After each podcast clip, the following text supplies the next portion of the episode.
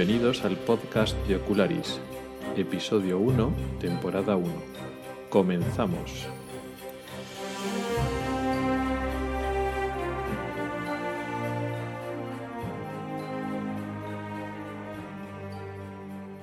Hola a todos y bienvenidos al podcast de Ocularis sobre salud visual y oftalmología.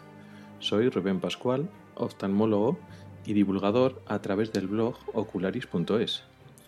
Este es el primer episodio de un podcast en el que vamos a hablar del sistema visual, su funcionamiento y enfermedades.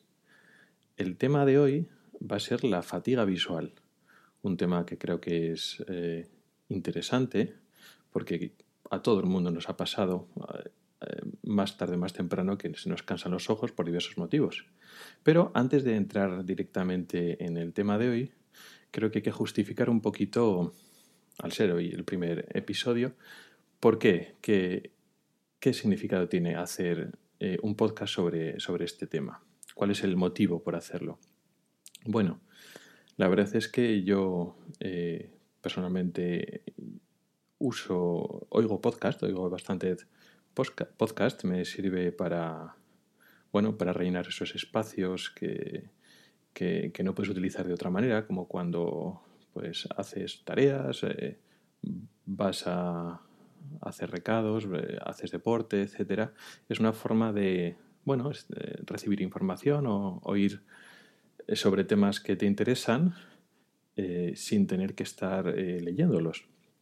Es un formato que aquí en España la verdad es que no está muy extendido, o por lo menos en comparación con otros países, pero bueno, cada vez se está extendiendo y es una forma alternativa, no, no sustituye, pero es una forma alternativa de, bueno, pues eh, los blogs, los foros, las, las, webs, una forma de estar informados a través de Internet, pero bueno, de forma eh, parecida a un programa de, radio, pero, pero sin serlo. El caso es que, bueno, eh, yo oigo podcast de temas que me interesan, de, pues de tecnología, de música, y también, eh, lógicamente, yo he buscado eh, podcasts sobre, sobre oftalmología y salud visual.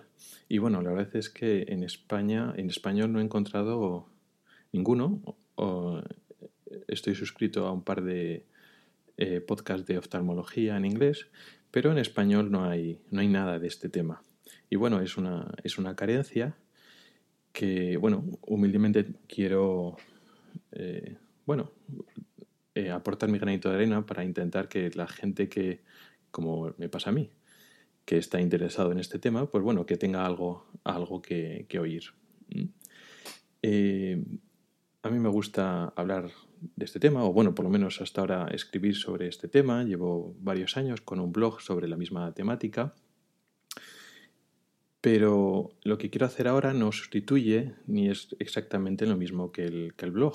Eh, mi idea en este podcast es ofrecer información quizá un poquito más dinámica, más eh, resumida o más accesible y los artículos del, blog quedan como una información más de, más de referencia, más como para profundizar en el tema o poder releerlo. Digamos que el otro es no más técnico porque quiero hacer todo accesible a todo el mundo, pero sí más de estar un rato leyendo, eh, releerlo, tenerlo como referencia, mientras que el podcast es más liviano, por decirlo así, más eh, de escuchar, hacerte una idea y, bueno, eh, entretener, informar, pero sin tampoco las mismas pretensiones que en, que en el blog, ¿no? El blog si el tema interesa del que más habla en el podcast, luego el blog pues da igual información adicional, ¿no?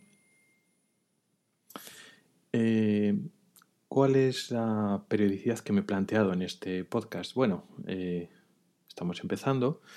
La cosa puede cambiar, pero mi idea es hacer un podcast más o menos una vez al mes, con una, eh, con, una con esta periodicidad yo creo que me puedo comprometer a hacerlo. Quizás sería más interesante hacerlo con más, más frecuente, pues igual cada 15 días, pero bueno, no puedo garantizar que vaya a sacar el tiempo. Entonces, bueno, mm, de momento lo dejamos una periodicidad de una vez al mes y bueno, ya, iremos viendo. La temática, pues bueno, ya hemos hablado temas que nos pueden interesar en torno a, los ojos, a la oftalmología y a la salud visual y a sus enfermedades. Y los temas los iré sacando en función de lo que crea que vayan pudiendo ser interesantes a la, gente, pero por supuesto eh, acepto sugerencias. Es más, eh, me interesan mucho vuestras sugerencias, eh, qué es lo que os puede interesar, escuchar quizá temas que ya están hablados en el, en el blog, pero bueno, retomarlos otra vez, actualizarlos, explicarles de una manera más, pues más, menos escrita y más conversacional, por decirlo así. Entonces, bueno, pues al final pues os diré mi correo electrónico, la cuenta de Twitter, podéis escribir a, través de las plataformas de, del propio podcast en los comentarios. En fin, cualquier método que queráis para contactar conmigo, estaré encantado de oír vuestras sugerencias.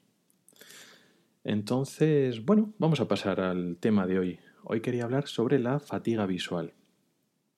Eh, cansancio visual, eh, esa irritación que podemos tener en los ojos principalmente, algo que hemos sufrido todos, quizá asociados al esfuerzo visual, cuando estamos mucho rato leyendo delante del ordenador o cuando hemos dormido mal. Y eh, eso que todo el mundo lo entendemos que realmente. Es decir, la fatiga visual a nivel médico más técnico, ¿qué, es? Bueno, pues realmente no podemos decir que es una enfermedad, es un, es un síntoma que puede deberse a varias causas. De hecho, eh, es un síntoma frecuente de causas relativamente diferentes y pueden ser incluso varias, varias causas, varios motivos, varios factores. O sea que no es fácil definirlo. Es fácil entender lo que es, pero es difícil centrarnos en un tema, en un tema concreto. Es decir, ¿qué causas hay que nos puedan producir esa, fatiga visual? Bueno, pues eh, en primer lugar, pues eh, podemos hablar del, ojo seco. El ojo seco es como eh, eh, sequedad en, los ojos, un problema en la, superficie del ojo en el cual no está bien hidratada. Puede ser un problema de base, puede ser que estemos haciendo una actividad que parpadeamos menos, pues típicamente la lectura, cuando estamos entretenidos pues delante del móvil, de la tablet, del ordenador. Eso también se produce un ojo seco en esos momentos, aunque luego después no, no lo tengamos, que se llaman ojos secos eh, situacionales. Em, puede ser un problema de graduación, o sea, se nos cansan los ojos pues porque la imagen no llega totalmente enfocada. Y puede ser que eso, tengamos gafas y estén mal graduadas, no se haya cambiado la graduación, o incluso mm, que no le tengamos gafas y no tengamos conciencia de que tenemos un problema de graduación. Puede ser una cosa leve, que haya pasado desapercibida, incluso que no percibamos que tenemos un problema de, este tipo. Es decir, mm, la imagen creemos que la vemos bien, no somos conscientes de que llega un poquito desenfocada, pero eh, eso también nos puede causar fatiga visual. También hay otras causas de fatiga visual, quizá más propias del, ojo, más propias de la parte orgánica de los tejidos, como pues eh, alergias y otras inflamaciones de la superficie del ojo, como como una blefaritis, una alteración del borde de, de, los párpados.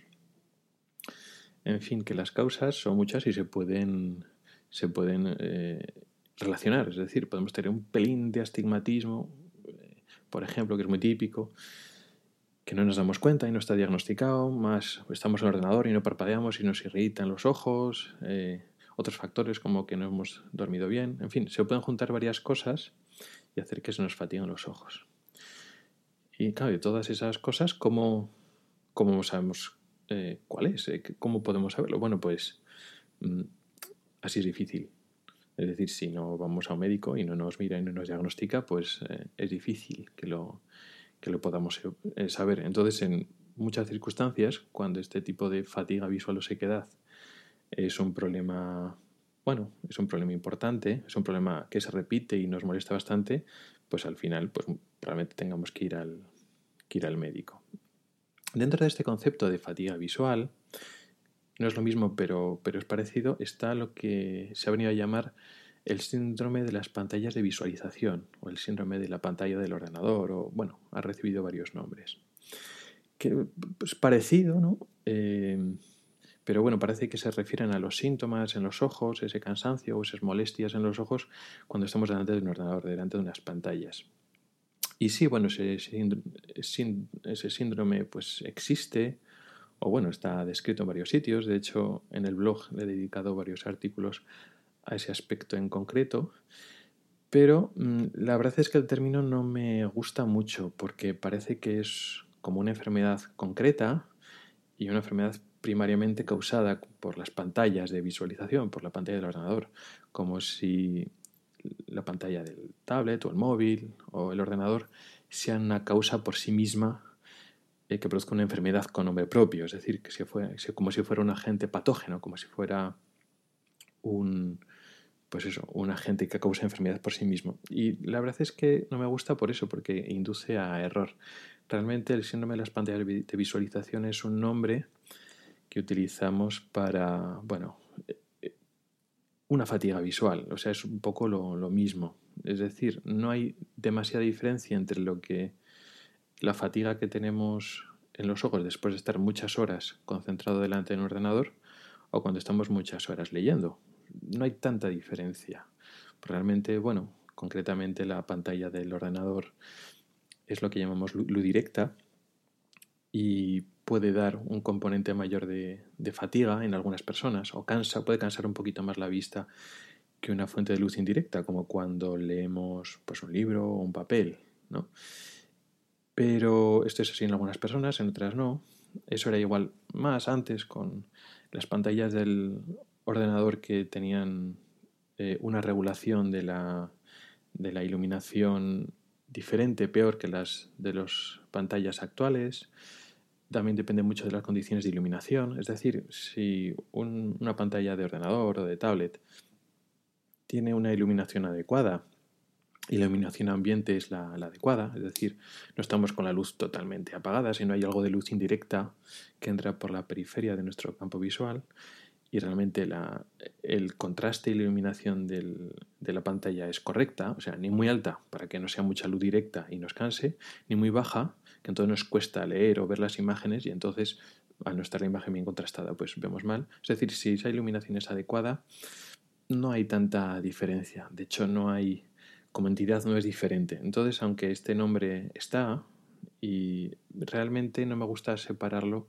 lo que es lo de las pantallas de visualización que una fatiga visual que nos puede ocurrir pues cuando leemos un, libro o un papel. Entonces, bueno, lo podemos englobar, dentro de, este tema, ¿no? Entonces, eh, ¿cuándo tenemos que ir al médico? Bueno, como, hemos dicho antes, cuando la cosa es, se repite mucho y nos altera eh, bastante nuestra, nuestra calidad de vida, ¿no? Nos interfiere en nuestra vida diaria. ¿Hay que ir corriendo urgentemente al médico? No. Eh, estos síntomas de los que hemos hablado antes no suele ser una cosa gravísima o urgente, ¿no? que, haga, que haga falta una valoración eh, inmediata. O sea, esto que nos pique, ¿no? nos escuezan un poquito los ojos, que los notemos eh, pesados, eh, un poquito irritados rojos, incluso un poquito de borrosidad visual, así transitoria en ambos ojos, las ganas de cerrarlos o de frotárnoslos, esos no suelen ser síntomas de enfermedades realmente graves del ojo. O sea, no suele ser un problema de, yo qué sé, desprendimiento de retina, lesiones en la, en la mácula, en fin, cosas igual que no son más graves, algo que requiera tratamiento urgente. Con lo cual, pues no, no hace falta ir corriendo al, pues a urgencias, a pedir cita al oftalmólogo que nos vea ya. No, no es obligatorio. Entonces, eh, ¿Tenemos que ir siempre al médico? Pues no, claro. Si esto nos ocurre de vez en cuando o cuando hay un motivo claro, pues no hace falta. Podemos ir, no pasa nada, pero tampoco, o sea, el mensaje que quiero trasladar es no, ante la mínima cosa que te ocurra, pues ir corriendo al médico, no, porque a todos nos fatiga la vista. Sobre todo si ocurre de forma esporádica, si sí, luego se pasa y hay un motivo claro, es decir, pues hemos dormido fatal, eh, nos está dando el, el aire acondicionado del coche o ventilador, nos está dando una ráfaga de aire durante bastante tiempo en el ojo. O hemos estado muchas horas leyendo sin levantar la vista de la pantalla o el papel. Si hay motivos claros para que se nos cansen los ojos, pues, pues no hace falta ir al médico. ¿Por qué ha ocurrido? Bueno, pues ahí tenemos un poco la, la causa, ¿no? O sea, no hace falta tener un ojo enfermo o un problema en los ojos, una enfermedad, para que se nos cansen los ojos cuando, digamos, abusamos o hacemos un, sobreesfuerzo. Con lo cual, bueno, pues si la cosa está clara y es una cosa así puntual, pues no hace falta que vayamos al, médico, lógicamente. Em, ¿qué, podemos, ¿Qué podemos hacer un poco para intentar remediarlo o, paliarlo o, evitarlo eh, sin tener que ir al, médico? Bueno, pues lógicamente eh, evitar los sobreesfuerzos visuales, eh, es decir, pues podemos leer, podemos mirar pantallas, pero bueno, sin pasarnos. Es decir, conviene sobre todo hacer pues, pausas, ¿no? Cada igual hora y media o dos horas, pues eh, levantar la, mirada de lo que estamos haciendo, pues para parar un poquito, mirar de lejos. Lo de frotar los ojos es algo que hacemos mucho, pero no es muy aconsejable. O sea, sobre todo rascárselos, frotárselos fuertes no es una buena idea, pero sí que es una buena idea eso, levantar la vista, mirar a, lo lejos, etc.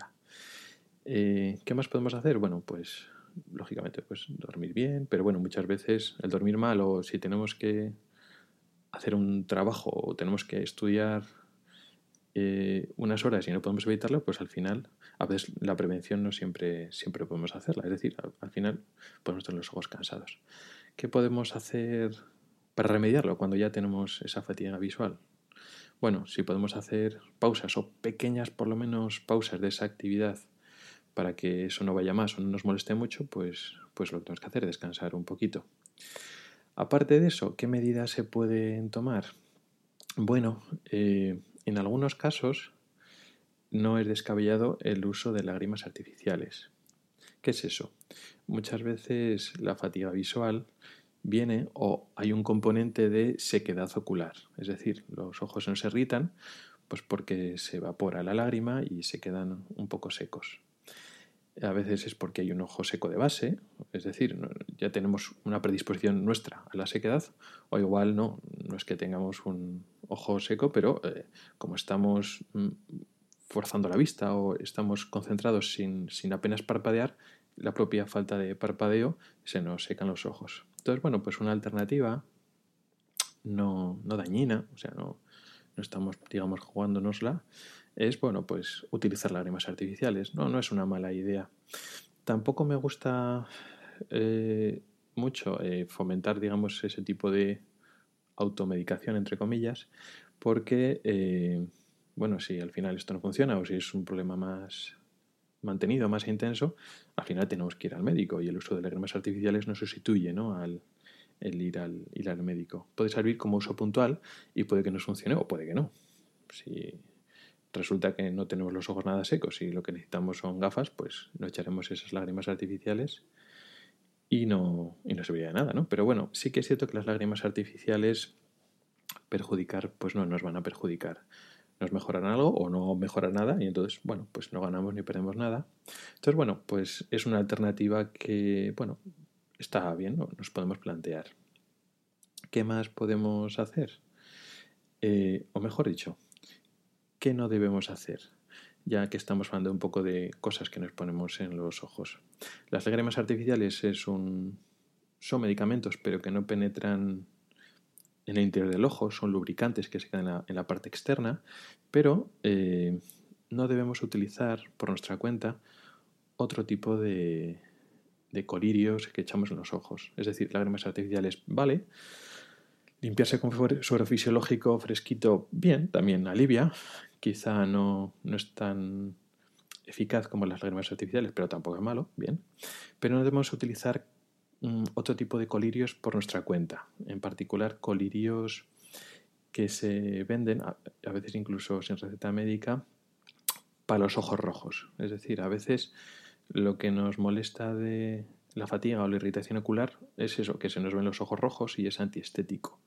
Entonces, pues no nos gusta y bueno, pues eh, nos, hacemos con algún colirio para que nos deje los ojos blancos. Esos colirios deberían estar realmente contraindicados, no, no deberían venderse, yo creo que bajo ningún concepto, o por lo menos fuera del, del uso médico. ¿Por qué? Porque primero no atajan el, el problema, es decir, si los ojos los tenemos irritados, eh, igual tenemos que dejar de hacer aquello que nos irrita o buscar la causa y, tratarla, ¿no?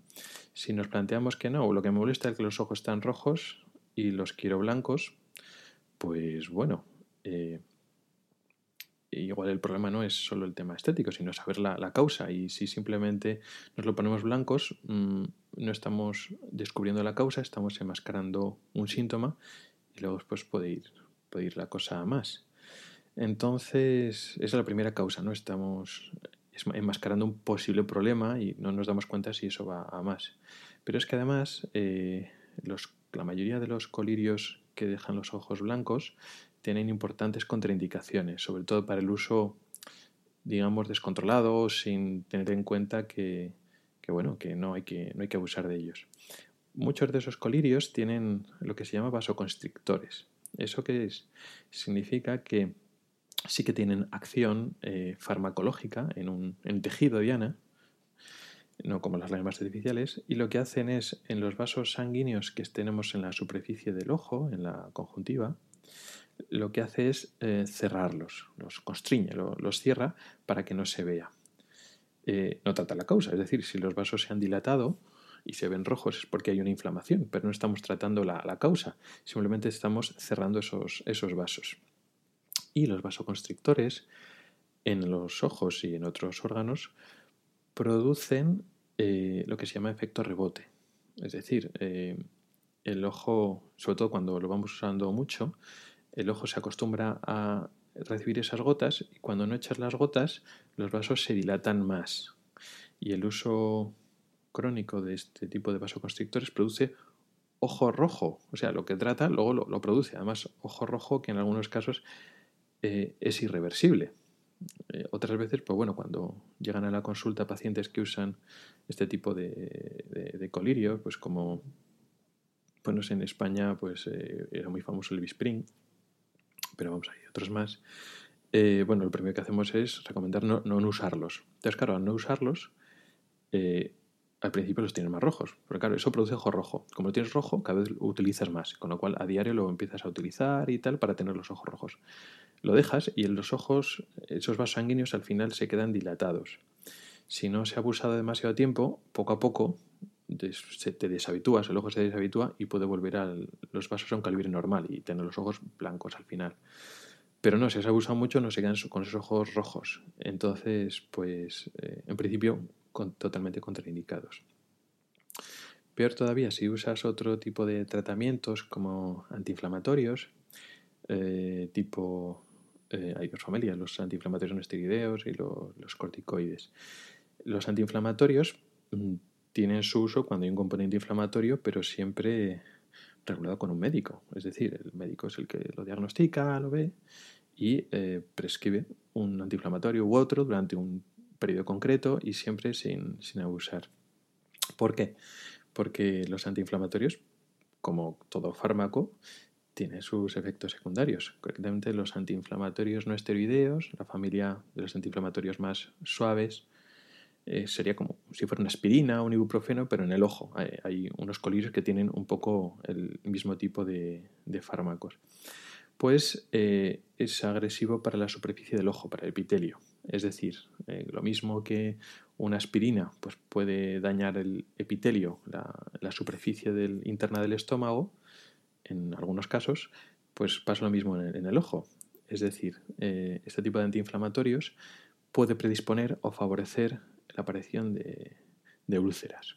Con lo cual, claro, si el médico ha visto pues, que hay úlceras o el epitelio, la superficie, el tejido superficial mm, está dañado o tiene algún problema, pues sabemos que no podemos utilizar ese tipo de medicamentos o lo utilizamos con cuidado. Pero claro, si no lo está vigilando un médico, pues no sabemos si lo que estamos poniéndonos en el ojo pues puede ser malo. Pero el segundo tipo de fármacos, los corticoides, pues bueno, em, quizá peor todavía. Primero porque tiene un efecto muy bueno, o sea, muy bueno en el sentido de que nos calma mucho. Entonces, eh, tú tienes ojos irritados, rojos, y eh, una gota de este tipo de medicamentos, mm, la verdad es que es, alivia mucho. Y además es como muy rápido. Pero quizá tiene el, que hay más efectos secundarios de todo lo que he comentado ahora. Para uso crónico. Es decir, eh, su, uso está justificado pues cuando eso lleva supervisión médica, claro. Pero el uso crónico puede producir eh, glaucoma, eh, cataratas y dificultades de regeneración del, tejido. Y en algunos casos puede favorecer las infecciones. Es más, si la causa de esa irritación es una infección, porque claro, igual al principio no lo sabemos, tenemos los ojos irritados, pero puede ser el inicio de algo más importante. Entonces, con el corticoide, este tipo de medicamentos antiinflamatorios que son potentes, no solo enmascara los síntomas, sino que además favorece y empeora eh, una posible infección pues, por un virus de herpes, por ejemplo, etc. Con lo cual, eh, la recomendación general sería eh, lágrimas artificiales sí, y luego casi todo lo demás, pues no. Los vasoconstrictores eh, que son, se usan muy frecuentes fuera de, del, del seguimiento médico, pues no. Pero además los otros tipos de, antiinflamatorios, pues lo lógico es que tampoco. O por lo menos eso sí, sin supervisión médica. Y yo creo que habría que hacer hincapié aquí en este tema, porque a veces eso, los, los ojos rojos, la fatiga visual, pues no lo vemos como un problema de, salud o una posible eh, dificultad o, un problema que tenemos luego, sino un inconveniente estético. Tengo los ojos rojos y que los quiero blancos, entonces queremos solucionar un problema estético sin darnos cuenta que los ojos pues es un órgano relativamente delicado y que no debemos echarle cualquier cosa porque, en fin, son nuestros ojos y tenemos que cuidarlos. A veces no tenemos la presión de que un colirio sea un medicamento y que puede tener sus efectos secundarios. ¿no? Una pastilla, pues depende cuál es, pues podemos tener más cuidados, tenemos más conciencia de que nos estamos tomando algo que puede ser perjudicial, pero con los colirios no tenemos esa idea. Y bueno, yo creo que es una buena idea cambiar ese, ese concepto. Los colirios pueden ser también, también peligrosos y tenemos que utilizarlos con cuidado. Entonces, bueno, las lágrimas artificiales sí, aunque tampoco eh, tenemos que concederles demasiada fe o demasiada... Es decir, si con las lágrimas artificiales no, no mejora o esto va peor o es una cosa más importante, pues nada, al final nos tiene que, tendría que ver algún, algún médico. ¿Qué otras cosas se pueden hacer? ya a nivel ambiental, es decir, ya no qué hacemos en los ojos. Pues si efectivamente no, no nos tenemos que someter a ese esfuerzo visual eh, y no podemos evitarlo, eh, otro tipo de cosas que podemos hacer es lo que hemos comentado antes de la iluminación, es decir, eh, si se nos están irritando los ojos porque estamos leyendo, estamos con un ordenador una pantalla, procura que la iluminación sea adecuada es decir, eh, que haya luz indirecta en la habitación, no muy intensa para que no, sobre todo no una luz eh, directa que nos esté yendo a los ojos, sino una luz indirecta y que no sea demasiado baja, porque cuando hay poca luz ambiente, cuando estamos en penumbra, aunque parece que la imagen la vemos mejor, eh, los ojos posiblemente se fatiguen más. Hay que buscar un poco ese, ese equilibrio, hay que jugar con ese tema. Otras cosas que podemos hacer, aparte de la luz ambiental, en los casos de sequedad, eh, aparte de las lágrimas, también nos ayuda eh, evitar la sequedad del ambiente. A veces está en nuestras manos, a veces no. Pero si está en nuestras manos, eh, cuando hay sequedad, pues un humidificador pues a veces nos ayuda. Humidificador de vapor frío. Eso ayuda a que el ambiente esté menos seco, sobre todo cuando las molestias que tenemos son debidas a la, a la sequedad. ¿Qué otras cosas no debemos hacer, aparte de lo de los colirios que, hemos hablado antes. Otras cosas que no debemos hacer, o mejor dicho, que no tienen mucho sentido, son eh, filtros de protección que eh, se venden en diversos formatos, sobre todo frente al uso de, las pantallas. ¿no? Eh, a veces eh, podemos haber oído eh, diferentes productos que nos quieren proteger de, lo dañino de las, de las eh, pantallas, de los ordenadores y de las tablets, etc. Y a través de gafas o a través de unos plásticos o filtros que se pegan en la, en la pantalla, digamos que nos quieren un poco proteger de, este exceso de, de, luz que llega al ojo. Eso tenía su razón de ser hace ya muchos años, cuando los monitores del ordenador eran de esos eh, grandes, incluso los primeros de esos, los que se llamaban CRTs, y que realmente eran, bueno, rayo, era un tubo de rayos catódicos, como, como las televisiones, pero no estaban bien, eh, digamos, regulados. Eran, sí que eran demasiado intensos y no había una forma adecuada de, regularlo, esa intensidad para, para que no se cansara el ojo. Entonces sí que había una especie de filtros que lo que hacían eran, bueno, bajaban la, bloqueaban parte de la luz para, digamos, bajar la intensidad. Ahora eso tampoco tiene mucha razón de ser porque las pantallas actuales eh, se, se, calibran, están calibradas para, bueno, para tener iluminación más o menos la adecuada. Digamos que poniendo, eh, teniendo una pantalla, un monitor, una tablet moderna y con una buena iluminación ambiente eh, no suele ser necesario eh, poner algún filtro especial. Y de hecho la mayoría o la práctica totalidad de las pantallas eh, se pueden configurar, es decir, podemos bajar la, iluminación, el contraste, tanto un ordenador como un tablet o, un móvil. Entonces podemos jugar un poco nosotros si nos resulta más cómodo bajar o subir la iluminación. la mayoría de las pantallas, o de los filtros o de las gafas que nos, eh, venden un poco en este sentido para protegernos de, la, de este exceso de luz, exceso entre comillas, lo que hacen es filtrar las luces del rango del, del azul, las que, las que son más, más energéticas. Y lo que hacen es empobrecer la imagen, es decir, la imagen es de peor calidad porque le estás quitando un rango cromático, una parte de los colores, y en algunos casos puede empeorar el contraste, o por lo menos lo altera y eh, incluso puede ser más difícil de leer. Mm. Entonces, realmente no, no tiene mucha, mucha justificación. Hay gente que lo usa, tampoco es que sea especialmente malo, pues em, nos empobrece la calidad visual, pero tampoco es que nos vaya a perjudicar a los ojos. Sí que hay gente que encuentra alivio eh, subjetivo, eh, quizá por un efecto placebo o quizá porque tenía la pantalla con mucha iluminación y entonces en vez de bajar la, iluminación de la, de la, pantalla, pues le pone este, este tipo de filtro o se pone este tipo de, de gafas ¿no? que elimina parte de los, del, del, espectro del azul. Pero realmente no hay una, una justificación clara. lo que eh, explicaban este tipo de, de, productos, pues como el, el Reticare, que bueno, salió hace unos años con mucha controversia y también ha sacado unas gafas de ese tipo. es que, bueno, que la retina se daña por este tipo de luz y tal. Eso mm, realmente no tiene ninguna, ni, una base comprobada porque realmente la, luz solar eh, tiene más eh, radiación azul y de alta energía que, que cualquier pantalla que, que, tengamos. Entonces, mm, digamos que nos cansaríamos más o sería más perjudicial, entre comillas, salir en la calle que estar dentro de la pantalla por mucho azul que quieramos eh, pensar que, tiene, que nos están emitiendo esas pantallas.